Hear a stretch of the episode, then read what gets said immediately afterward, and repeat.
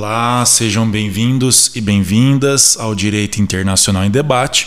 Eu sou o professor Danilo Garnica Simini e hoje nós vamos tratar do Conselho de Direitos Humanos da ONU.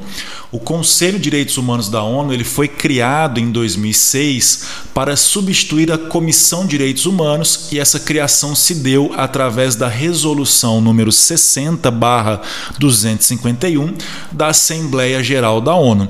O órgão é composto por 47 estados que são eleitos através do voto da maioria dos membros da Assembleia Geral para um mandato de três anos. A composição do Conselho de Direitos Humanos obedece à distribuição geográfica, contando com 13 países da África, 13 países da Ásia, 6 países do leste europeu, 8 países da América Latina e Caribe, 7 países da Europa Ocidental. Então percebam que os países em desenvolvimento contam com 40 cadeiras no Conselho de Direitos Humanos da ONU. A participação no Conselho de Direitos Humanos está aberta aos Estados da ONU e no processo eleitoral os países deverão levar em consideração a contribuição dos candidatos para a promoção e proteção dos direitos humanos. Nesse contexto, um Estado responsável por graves e sistemáticas violações de direitos humanos poderá ter os seus direitos, enquanto membro do Conselho, suspensos através de dois terços dos votos dos membros presentes e votantes. Os estados do Conselho de Direitos Humanos devem manter os mais altos padrões de proteção e promoção dos direitos humanos, bem como devem cooperar com o órgão e também devem se submeter à revisão periódica universal durante o mandato. O Conselho de Direitos Humanos deverá se reunir ao menos durante três sessões por ano, com uma duração total de ao menos 10 semanas. Poderá também realizar sessões especiais, quando necessário, através da solicitação de um membro do Conselho com o apoio de um terço dos membros.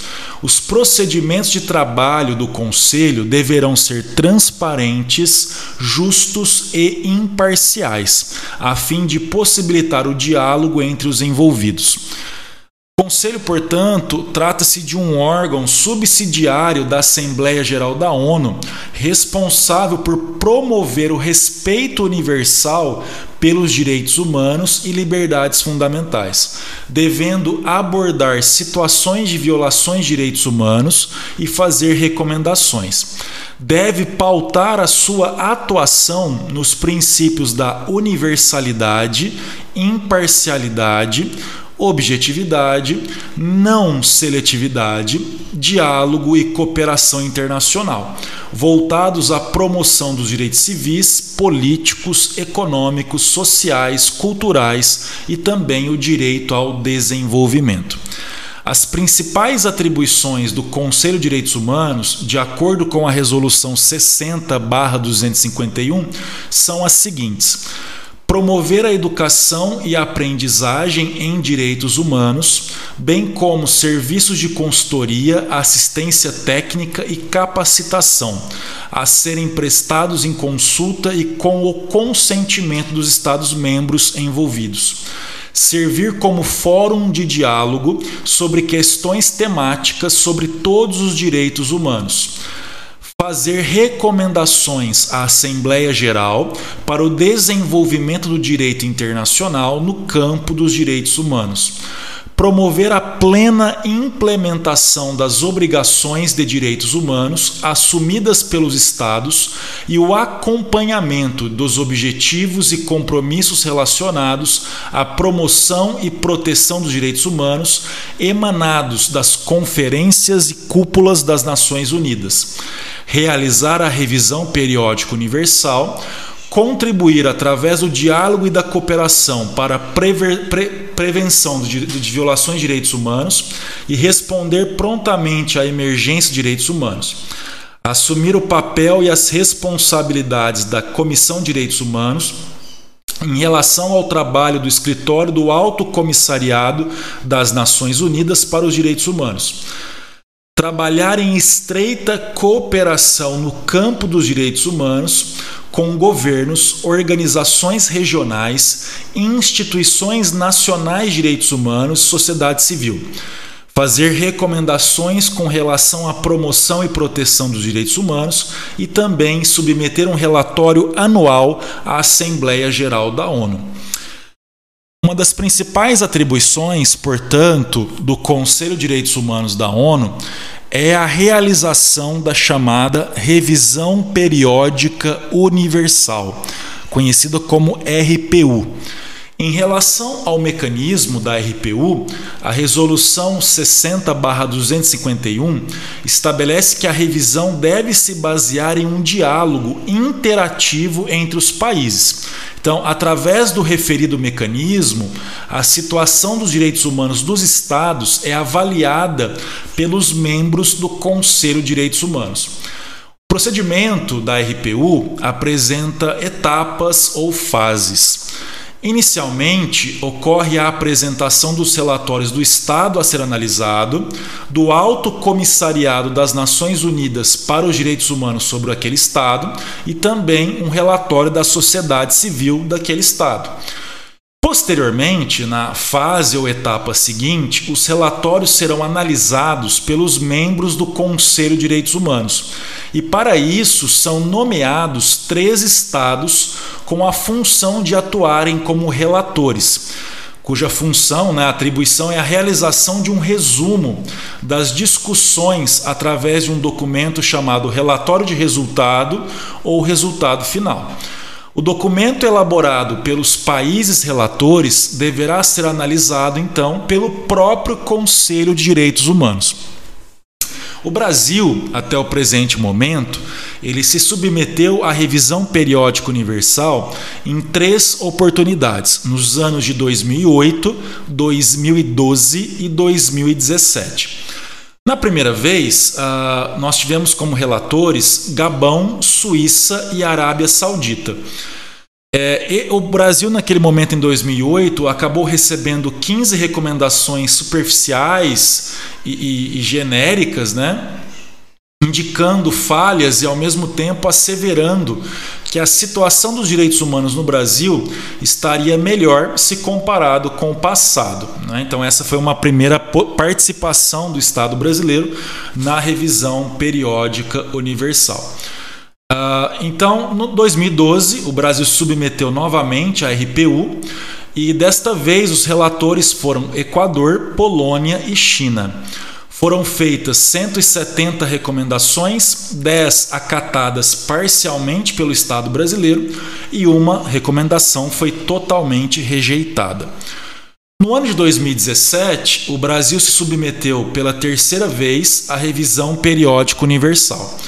Na ocasião, atuaram como relatores Botsuana, El Salvador e Quirguistão. Os países do Conselho de Direitos Humanos fizeram 246 recomendações ao Estado brasileiro, tendo este rejeitado quatro delas.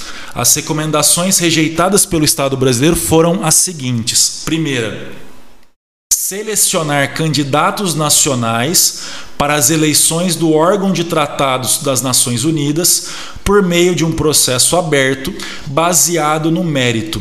Essa recomendação foi feita pelo Reino Unido.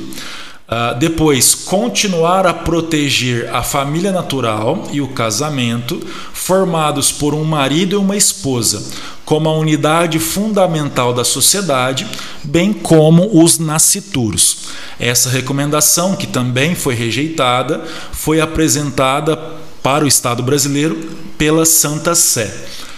Depois, restaurar a democracia e o Estado de Direito, indispensáveis para o pleno gozo dos direitos humanos, que foram violados pelo golpe de Estado parlamentar contra a presidenta Dilma Rousseff. Essa recomendação, também rejeitada, foi apresentada pela República Bolivariana da Venezuela. E a última recomendação, também rejeitada, foi a seguinte barrar os planos de congelamento das despesas sociais nos próximos 20 anos, que são inconsistentes com as obrigações internacionais do país, que possui mais de 16 milhões de pessoas em extrema pobreza. Essa recomendação também foi apresentada pela República Bolivariana da Venezuela.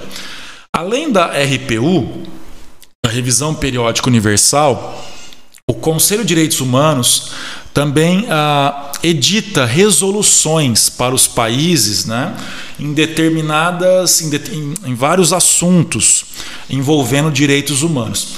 Recentemente, ah, nós tivemos uma resolução muito importante que foi elaborada em julho de 2020.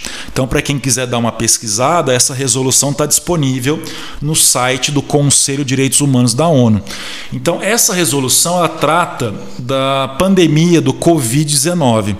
Então, nessa resolução, o Conselho destaca o papel central do Estado na resposta a pandemias e outras emergências de saúde. E também destaca o papel do Estado no enfrentamento das consequências socioeconômicas né? e também na realização de todos os direitos humanos em contextos aí de pandemia. Na resolução também o conselho ele reafirma a importância da cooperação internacional, em particular durante tempos de emergências de saúde e pandemias, com base no respeito mútuo, em total conformidade com os princípios e propósitos da Carta das Nações Unidas com pleno respeito pela soberania dos Estados e também levando em consideração as prioridades nacionais. Então vejam que nesse contexto de pandemia, o Conselho de Direitos Humanos da ONU também tem se manifestado sobre essa questão, enfatizado o papel dos estados no enfrentamento da pandemia e também a importância da cooperação internacional entre os países também nesse contexto de pandemia.